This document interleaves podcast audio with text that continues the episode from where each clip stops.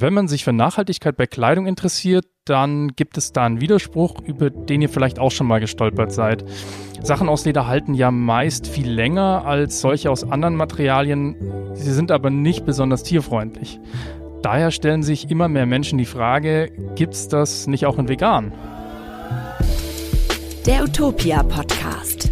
Einfach nachhaltig leben. Mein Name ist Micha und ihr hört den Utopia Podcast. Heute sprechen wir über das Problem mit dem Leder und was es so für Alternativen dazu gibt. Dazu spreche ich heute mit meiner Kollegin Clara. Clara, wie ist das bei dir? Trägst du Leder oder machst du dir darüber überhaupt Gedanken? Ja, also eigentlich ähm, beides. Ich trage auch jetzt gerade Lederschuhe. Und mhm. äh, bei mir ist es so, ich habe vor allem im Winter zwei Paar Lederschuhe, die ich unglaublich gerne trage. Die gefallen mir erstens gut, aber sie sind auch unglaublich bequem, halten mhm. warm. Und ich muss da schon sagen, ich will mich in Zukunft, sollte ich mal neue Schuhe, die aus Leder sind, ähm, kaufen, dann würde ich mich nach Secondhand-Optionen umsehen. Ah, okay. Mhm. Die, die ich jetzt habe, habe ich schon länger. Und bei den Stiefeln, die ich gerade trage, die sind sogar Secondhand. Die hat nämlich meine Tante mal zu groß gekauft, aber mir passen sie perfekt. Also das war einfach ein glücklicher Zufall, sage ich jetzt mal, weil sie mir, wie gesagt, super gefallen und auch passen. Ähm, also ja, ich habe Lederschuhe und ich denke auch, das ist ein Einkauf, den man macht, äh, der ja nicht so häufig anfällt. Also nicht so wie bei Lebensmitteln, die man jetzt ein paar Mal in der Woche kauft. Halten noch ziemlich lange, ne? Ja, eben. Also die halten wirklich jahrelang bei mir, die Schuhe, wenn man sie richtig pflegt dann auch. Und deswegen ist es da bei mir so, dass ich mich da schon noch ein bisschen mehr mit auseinandersetzen will. Bei Lebensmitteln ist es bei mir anders. Da probiere ich sehr viel aus, auch mit veganem Essen, veganem Kochen. Ja. Ähm, also ich bin generell dafür, alles so lange wie möglich zu benutzen, anstatt sich gleich was Neues zu kaufen, nur weil es vermeintlich nachhaltiger ist. Ähm, und ich versuche einfach, mich da noch ein bisschen weiterzubilden und auch jetzt in der Vorbereitung auf diese Podcast-Folge habe ich noch unglaublich viel dazugelernt. Und ja, das ist meine Erfahrung mit echtem Leder. Ich habe aber auch Erfahrung mit veganem Leder und da mhm. eigentlich nur mit Kunstleder, also aus Kunststoff. Ja. Und das ist bei mir bei Handtaschen der Fall. Da hatte ich schon mehrere, die auch ziemlich lange gehalten haben. Aber jetzt, wo ich so drüber nachgedacht habe, ist mir schon aufgefallen, dass die vor allem an den Handgriffen immer sehr schnell kaputt gingen. Sollbruchstellen. Sozusagen. Ja, genau. Und da, da trägt man sie ja am meisten. Also ja. da fällt es auch dann gleich auf. Ich muss aber auch dazu sagen, dass das nicht die hochwertigsten Modelle waren, sage ich mhm. jetzt mal. Und ich habe da schon in der eigenen Erfahrung gemerkt, dass Leder einfach länger hält. Aber wie gesagt, ich habe halt nur die Erfahrung mit diesem Kunststoffleder als Alternative. Ja, ich habe auch vor kurzem eine Doku gesehen über die Lederproduktion und ich muss sagen, die Bilder sind mir jetzt schon im Kopf geblieben. Auch diese Massen an getöteten Tieren einfach, die man da sieht. Also so Bilder, die brennen sich auch stark ein, finde ich. Mhm. Ja, das ist so meine Erfahrung. Wie ist es denn bei dir, Micha? Ähm, ja, also bei mir hat sich die Auseinandersetzung mit Leder erst dann ergeben, ähm, als ich ja versucht habe, mich vegan zu ernähren. Also seit letztem Jahr habe ich damit ähm, tatsächlich erst angefangen und bin auch bei der Ernährung äh, schon recht weit gekommen gewesen. Da war mir aber immer noch gar kein Begriff oder es war für mich irgendwie gar kein Problem Leder, weil ich mich damit nicht auseinandergesetzt hatte. Ich habe einfach gedacht, das ist irgendwie ein Abfallprodukt, das gibt es sowieso in der Schlachtung, die Tiere werden ja ohnehin geschlachtet, dann ist Leder doch ähm, kein Problem. Und ähm, ja, jetzt mittlerweile habe ich aber gelernt, dass es doch ein Problem ist und dass ähm, das nicht stimmt, allein durch die hohe Nachfrage und die niedrigen Preise, ähm, die es für Leder gibt. Ähm, ja, es gibt also gute Gründe, sich auch für vegane Lederalternativen zu entscheiden. Und davon wollen wir euch heute auch einige vorstellen. Ja, das ist also ähnlich wie bei mir. Also man verbindet nicht direkt Leder mit vegan und nachhaltig. Nee, da kommt man erst in so einem zweiten erstes. Schritt drauf. Genau, ja. Das ist ja. so der nächste Schritt. Ja. Ja, ich würde da gerne nochmal einhaken. Mhm. Äh, du hast gerade von den Schlachtungen gesprochen und Tierleid ist natürlich ein großes Problem bei der ja. Lederproduktion. Ähm, wir wollen da im Folgenden gar nicht so sehr drauf eingehen, weil das eine Riesenproblematik ist. Ähm, das heißt aber nicht, dass wir das jetzt nicht hier beachtet haben. Und ihr könnt euch da gerne natürlich tiefer einlesen ähm, zu, dem, zu dem Thema. Genau, also ähm, das ist, glaube ich, auch die Problematik, die noch am ehesten bekannt ist. Und ja, die ähm, Themen, mit denen wir uns heute beschäftigen, mit Bezug auf Leder, sind vielleicht doch ähm, Problematiken, die ihr eher noch nicht gehört habt. Ähm, ja, dann kommen wir äh, aber erstmal noch zur Frage der Woche. Und die lautet dieses Mal, kommen Teebeutel eigentlich in den Biomüll? Genau, das beantworten wir am Ende der Folge, also bleibt dran. Aber jetzt zum Leder. Und zwar zum tierischen. Also eigentlich tierisches Leder hat ja super gute Eigenschaften. Ich habe schon angesprochen, es hält lange, es gilt einfach als hochwertiger Naturstoff ähm, und man kann Leder super pflegen, wie zum Beispiel eben bei den Lederschuhen ähm, mit Schuhcreme. Das putzt sich gut, ähm, nehmen keine Gerüche an. Und ich muss sagen, im Vergleich so Stoffsneaker, die halten ja vielleicht manchmal nur einen Sommer lang, sind dann total schmutzig, lassen sich nicht mehr reinigen.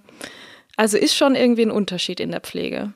Klar, und mit Lederschuhen hast du, ja, kommst du auch gut durch den Regen. Das ist jetzt zum Beispiel auch nicht mit jedem äh, Sneaker so einfach. Ja, Leder hat gute Eigenschaften, definitiv. Ja. Also eigentlich klingt das ja alles gut und ich könnte jetzt ganz naiv fragen, warum ist Leder überhaupt problematisch? Da würden wir jetzt gerne ein bisschen tiefer eintauchen. Ja, genau. Ähm, es gibt dazu nämlich eine sehr gute CDF-Reportage, ähm, die heißt Gift auf unserer Haut. Und darin werden die Zustände und vor allem auch die Probleme in der Lederherstellung sehr gut dargestellt. Äh, wir verlinken sie euch auch hier im Text zum Podcast. Die Herstellung von konventionellem Leder ist nämlich nicht nur deshalb problematisch, weil dafür auch Tiere getötet werden müssen, sondern weil die Endprodukte oft sogar auch giftig sind. Leder aus industrieller Massenfertigung wird nämlich zu einem großen Teil mit giftigen Chemikalien gegerbt und behandelt. Und das trifft dann auch ganz besonders die ArbeiterInnen in den Produktionsländern.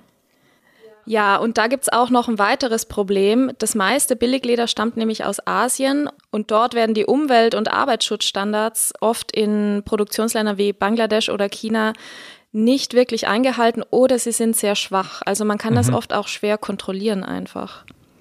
Dazu kommt auch noch, dass die Löhne sehr niedrig sind. Also es gibt oft keine Mindestlohn wie in Deutschland zum Beispiel. Ja, ja.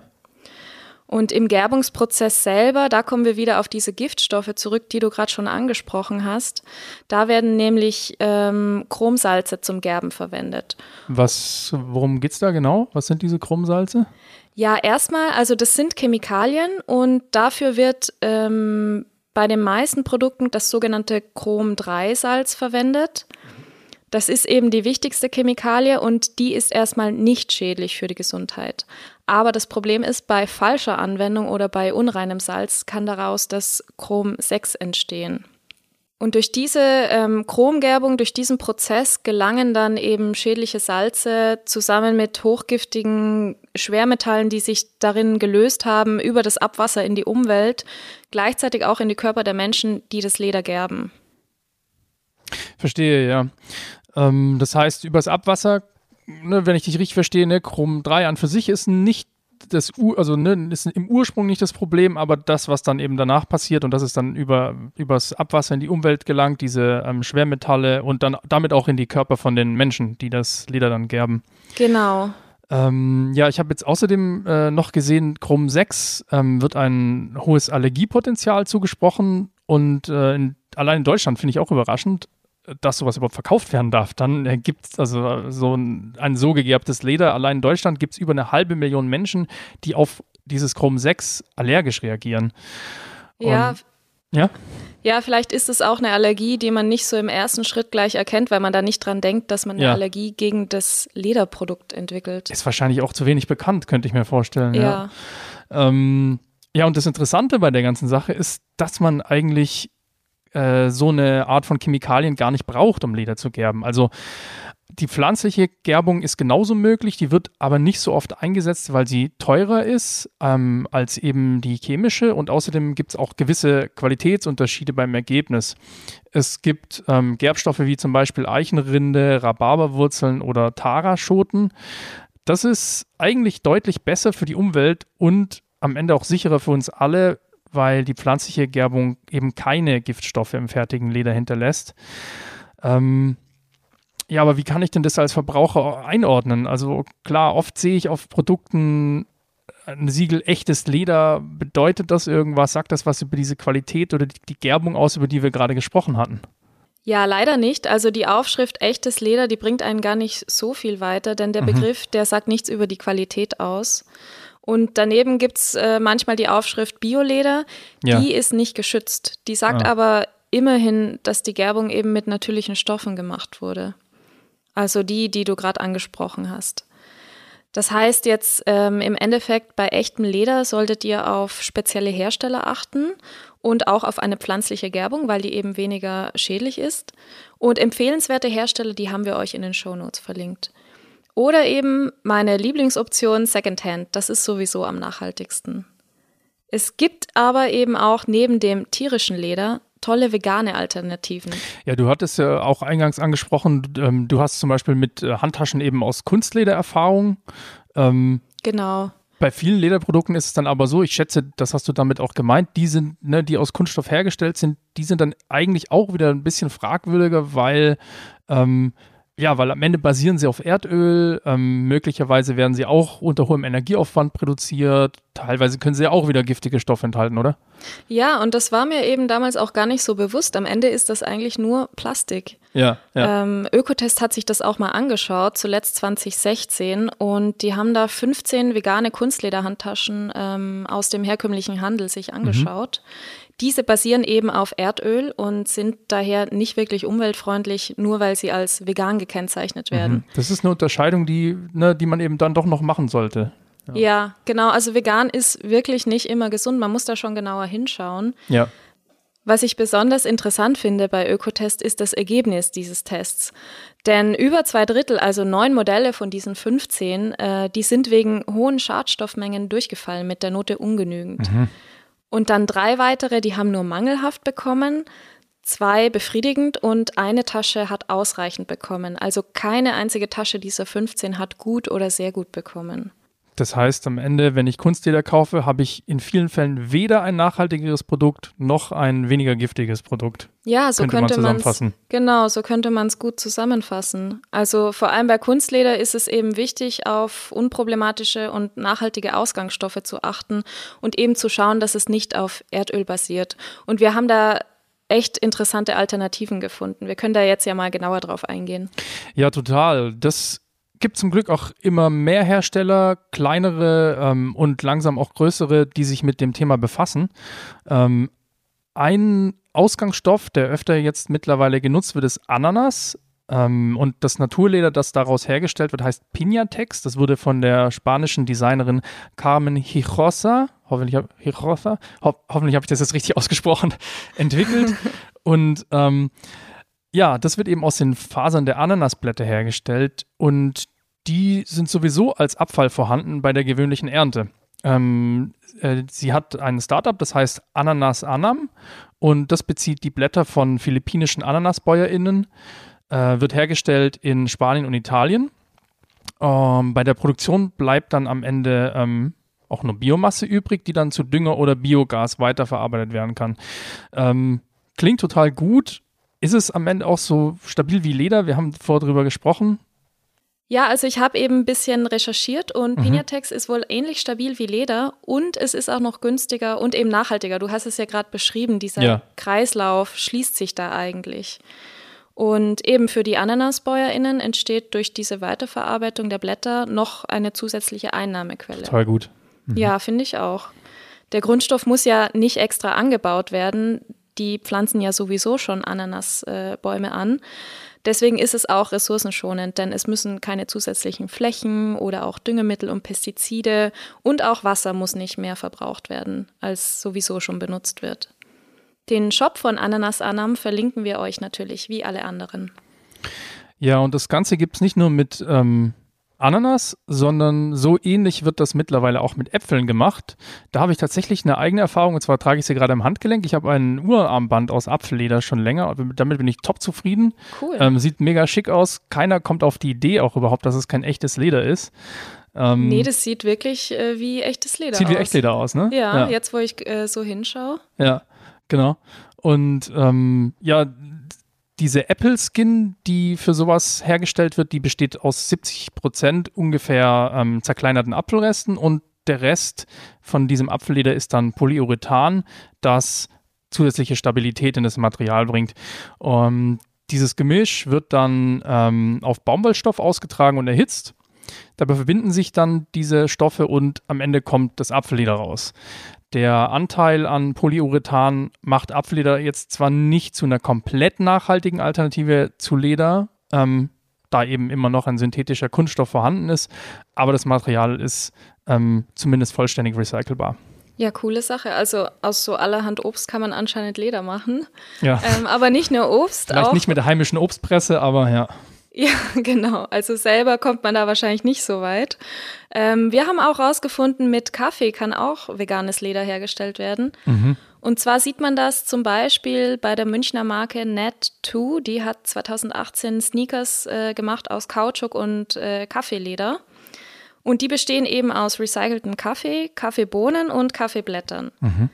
Und je nach Modell besteht der Schuh bis zu 50 Prozent aus dem Kaffeeleder und soll sogar ein bisschen nach Kaffee duften. Das konnten wir jetzt aber nicht selber testen. Dann muss man Kaffee aber schon mögen, auf jeden Fall, wenn man so einen Schuh kauft. Wenn man den Duft nicht mag, ist es wahrscheinlich keine gute Idee. Das stimmt, aber ich könnte mir auch vorstellen, dass der dann sehr gut Gerüche absorbiert. Das soll Kaffee mhm. ja machen. Stimmt. Mhm. Und das Kaffeeleder ist eben nicht nur nachhaltig, das gibt den äh, Schuhen auch einen schönen Wildleder-Look von der Farbe her einfach und der Textur. Verstehe. Ja, mit Pilzen gibt es das sogar auch. Ähm, eine Art von Leder, also ähm, veganes Ersatzleder, wenn man so will. Nennt sich Fungi-Skin. Und ähm, dieses Pilzleder wird aus Pilzfasern gewonnen, zum Beispiel aus Myzelen. Ähm, das sind die dichten Wurzelfasern von Pilzen, die unter der Erde wachsen. Ähm, das Berliner Unternehmen Zunder, ich glaube, so spricht man sie aus, ne, ist Z-V-N-D-E-R. Ähm, Zunder nutzt für sein veganes Pilzleder zum Beispiel den Zunderschwamm. Das ist ein Baumpilz, der vor allem in Rumänien weit verbreitet ist, aber auch bei uns kommt er vor. Ja, interessant. Ich äh, habe sogar noch eine Frucht gefunden, und zwar die Banane. Die hat Aha. auch was mit Leder zu tun. Ähm, da aber nicht die Frucht selber, sondern die Stämme. Ich weiß nicht, wusstest du, dass die Bananenbäume nur einmal Früchte tragen und dann ähm, gefällt werden müssen? Nee, das war mir absolut nicht klar. Ja, ah. ich vorher eben auch nicht. Finde ich super interessant. Und diese Stämme bleiben dann eben als Müll übrig. Und äh, das Sneaker-Label Genesis hat sich ähm, gedacht, ja, da kann man doch bestimmt noch was draus machen. Und die haben tatsächlich einen Weg gefunden, diese Stämme zu verwenden. Mhm. Ähm, aus den Baumfasern fertigen die dann nämlich eine Matte und diese Matte ist dann das Ausgangsmaterial für ihre Schuhe. Mhm. Die Fasern, die bezieht das Label nach eigenen Angaben von der Insel Kosrae, wenn man es so ausspricht, die liegt im Südpazifik. Ähm, und die BäuerInnen vor Ort, die können sich dadurch was dazu verdienen. Und die Fasern aus den Bananenstämmen, die sollen wasserabweisend sein und reißfest und auch schwer entflammbar. Also das liegt einfach in der Natur des Materials. Und die sind eben auch recycelbar. Ähm, das kommt dann in den Innensohlen der Schuhe zum Einsatz. Ja, interessanterweise, als ob ich es geplant hätte, ich habe es wirklich nicht geplant, habe ich ähm, heute sogar solche Sneaker von Genesis an. Ach cool. Ja, genau, ich habe nämlich ähm, Wintersneaker von denen, in denen auch das Bananenleder zum Einsatz kommt. Ja. Ähm, ja, finde ich mega bequem, macht auch einen sehr robusten Eindruck. Also ich habe es ja noch nicht so lange, aber ich, sehr robuster Eindruck. Ähm, ja, von daher echt eine coole Alternative. Ja, muss ich mir gleich mal anschauen danach. ja, ähm, genau. Dann gibt es sogar auch Leder aus Kakteen. Klingt für mich ein bisschen verrückt, aber scheint zu funktionieren. Ähm, das ist eine sogar besonders nachhaltige Alternative von der Firma Deserto. Ähm, dieses Leder kommt nämlich ganz ohne Kunststoffe aus. Für die Herstellung von diesem Kaktusleder wird der sogenannte Nopal-Kaktus verwendet. Ähm, der braucht besonders wenig Wasser, ist ja halt ein Kaktus, und ähm, wächst zum Beispiel in vielen Gegenden Mexikos. Beim Anbau dieser Kakteen setzt Deserto auch keine Pestizide oder Herbizide ein. Und die Produktion des Leders ist laut Hersteller CO2-negativ sogar. Bei der Ernte werden auch möglichst keine Kaktuspflanzen zerstört, um sie dann auch immer wieder für die Produktion zu verwenden. Das klingt richtig super. Ja, voll. Also nicht wie bei den Bananenbäumen, die dann eben immer gefällt werden müssen. Ja, ja. Ja, das waren jetzt ein bisschen ausgefallenere Lederalternativen. Es gibt aber auch einen Klassiker, den ihr bestimmt alle kennt, und zwar Kork. Klingt erstmal langweilig, aber das ist eigentlich ähm, ein perfekter Naturstoff, denn der ist äh, strapazierfähig wie echtes Leder, wiegt aber viel weniger und ist äh, von Natur aus wasserabweisend und atmungsaktiv. Der kann sogar ähm, gut warm halten mhm. und eben gegen Kälte schützen, was ja im Winter vor allem praktisch ist.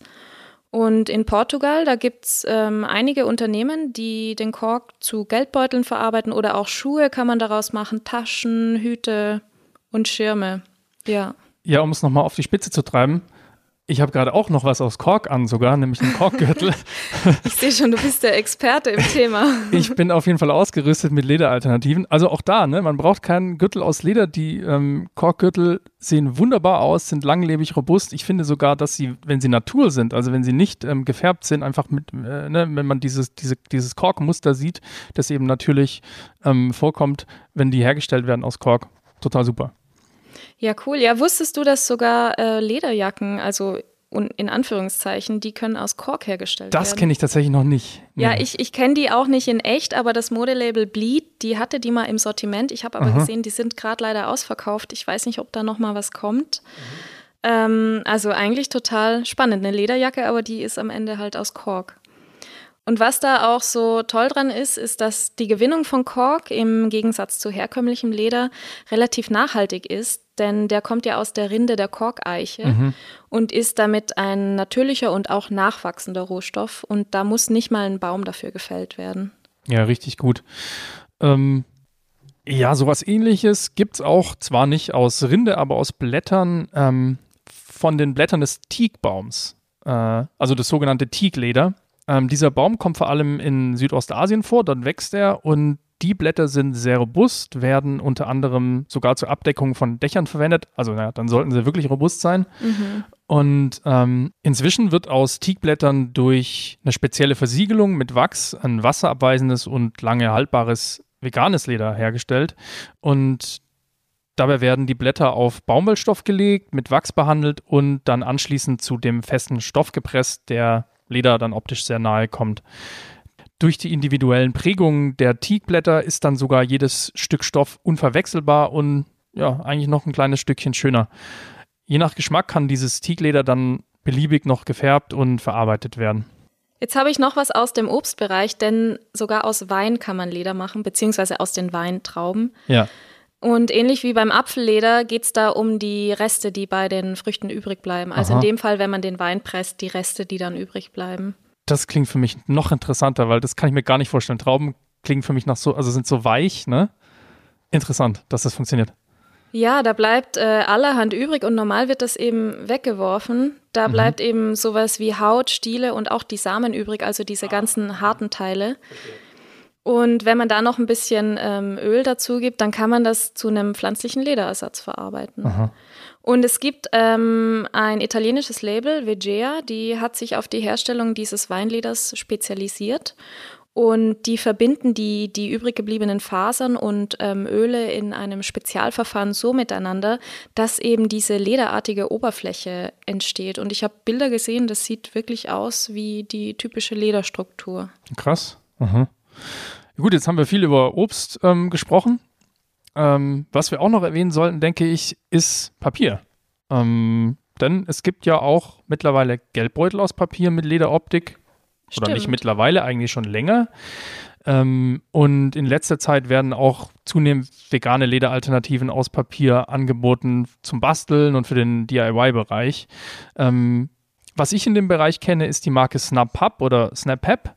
Ähm, die werben mit einem wasch- und bügelbaren Material, das aus einer Mischung von Zellulose und Latex besteht, wird in Deutschland hergestellt.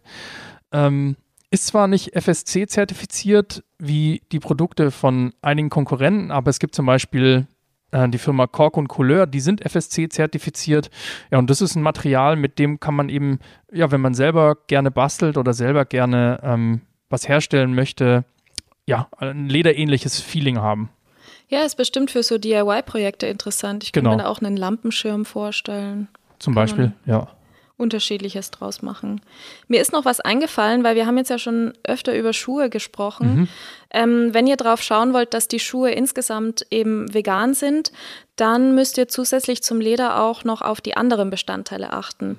Es kann nämlich sein, dass da auch Wolle und Seide darin vorkommt ähm, oder auch die Klebstoffe. Die können manchmal tierische Bestandteile enthalten. Klebstoffe sind die, die Königsklasse der, der Veganer. Da, das dann immer noch festzustellen, ob die vegan sind oder nicht. Ja, ja es ist eben äh, nicht einfach, aber da kommen wir gleich dazu. Ähm, was aber erschreckend ist, ist, dass in diesen Leimen und Klebern verarbeitete Schlachtabfälle drinstecken äh, oder Casein, das ist ein Milchprotein.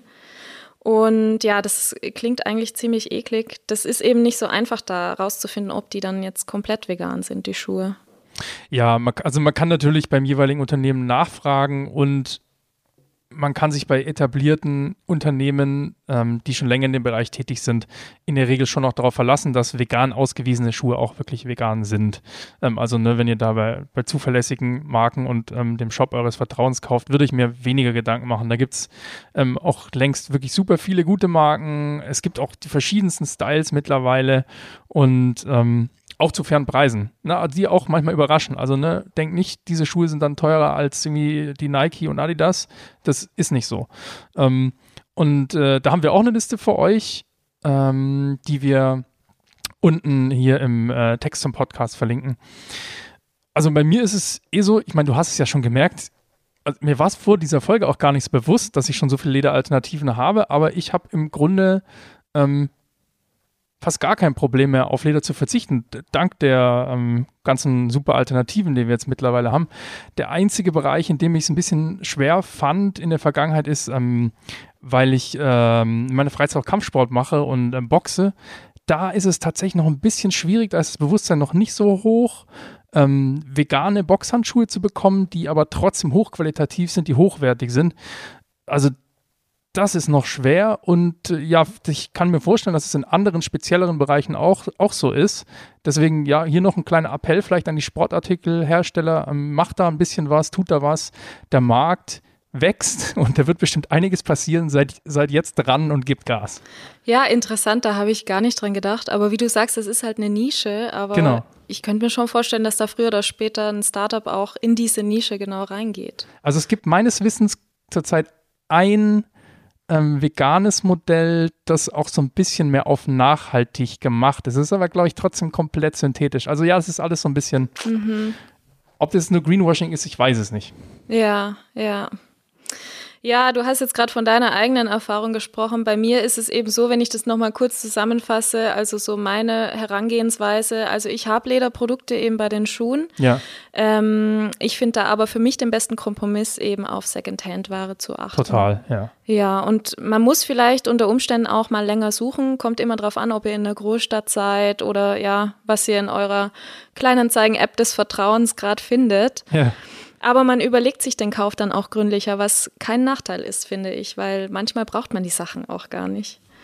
Ja, und ein weiterer Vorteil bei Secondhand ist natürlich, dass es auch meistens billiger ist ähm, und das gute Gefühl, einfach dem Produkt noch ein zweites Leben zu geben.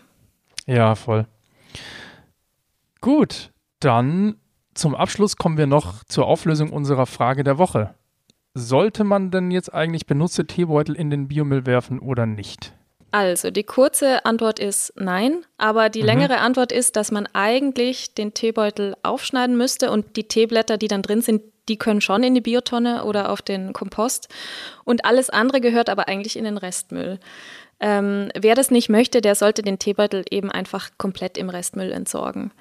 So verhindert ihr nämlich, dass die Kunststoffe aus dem Teebeutel in den Biomüll gelangen und später dann eben auf die Felder kommen. Mhm. Ähm, und auch für den eigenen Kompost sind die Teebeutel daher nichts, denn sonst produzierst du eben Mikroplastik im eigenen Garten. Ich bin ganz ehrlich, ich habe das mein ganzes Leben lang falsch gemacht. Ich habe es ja. immer in den Biomüll geworfen.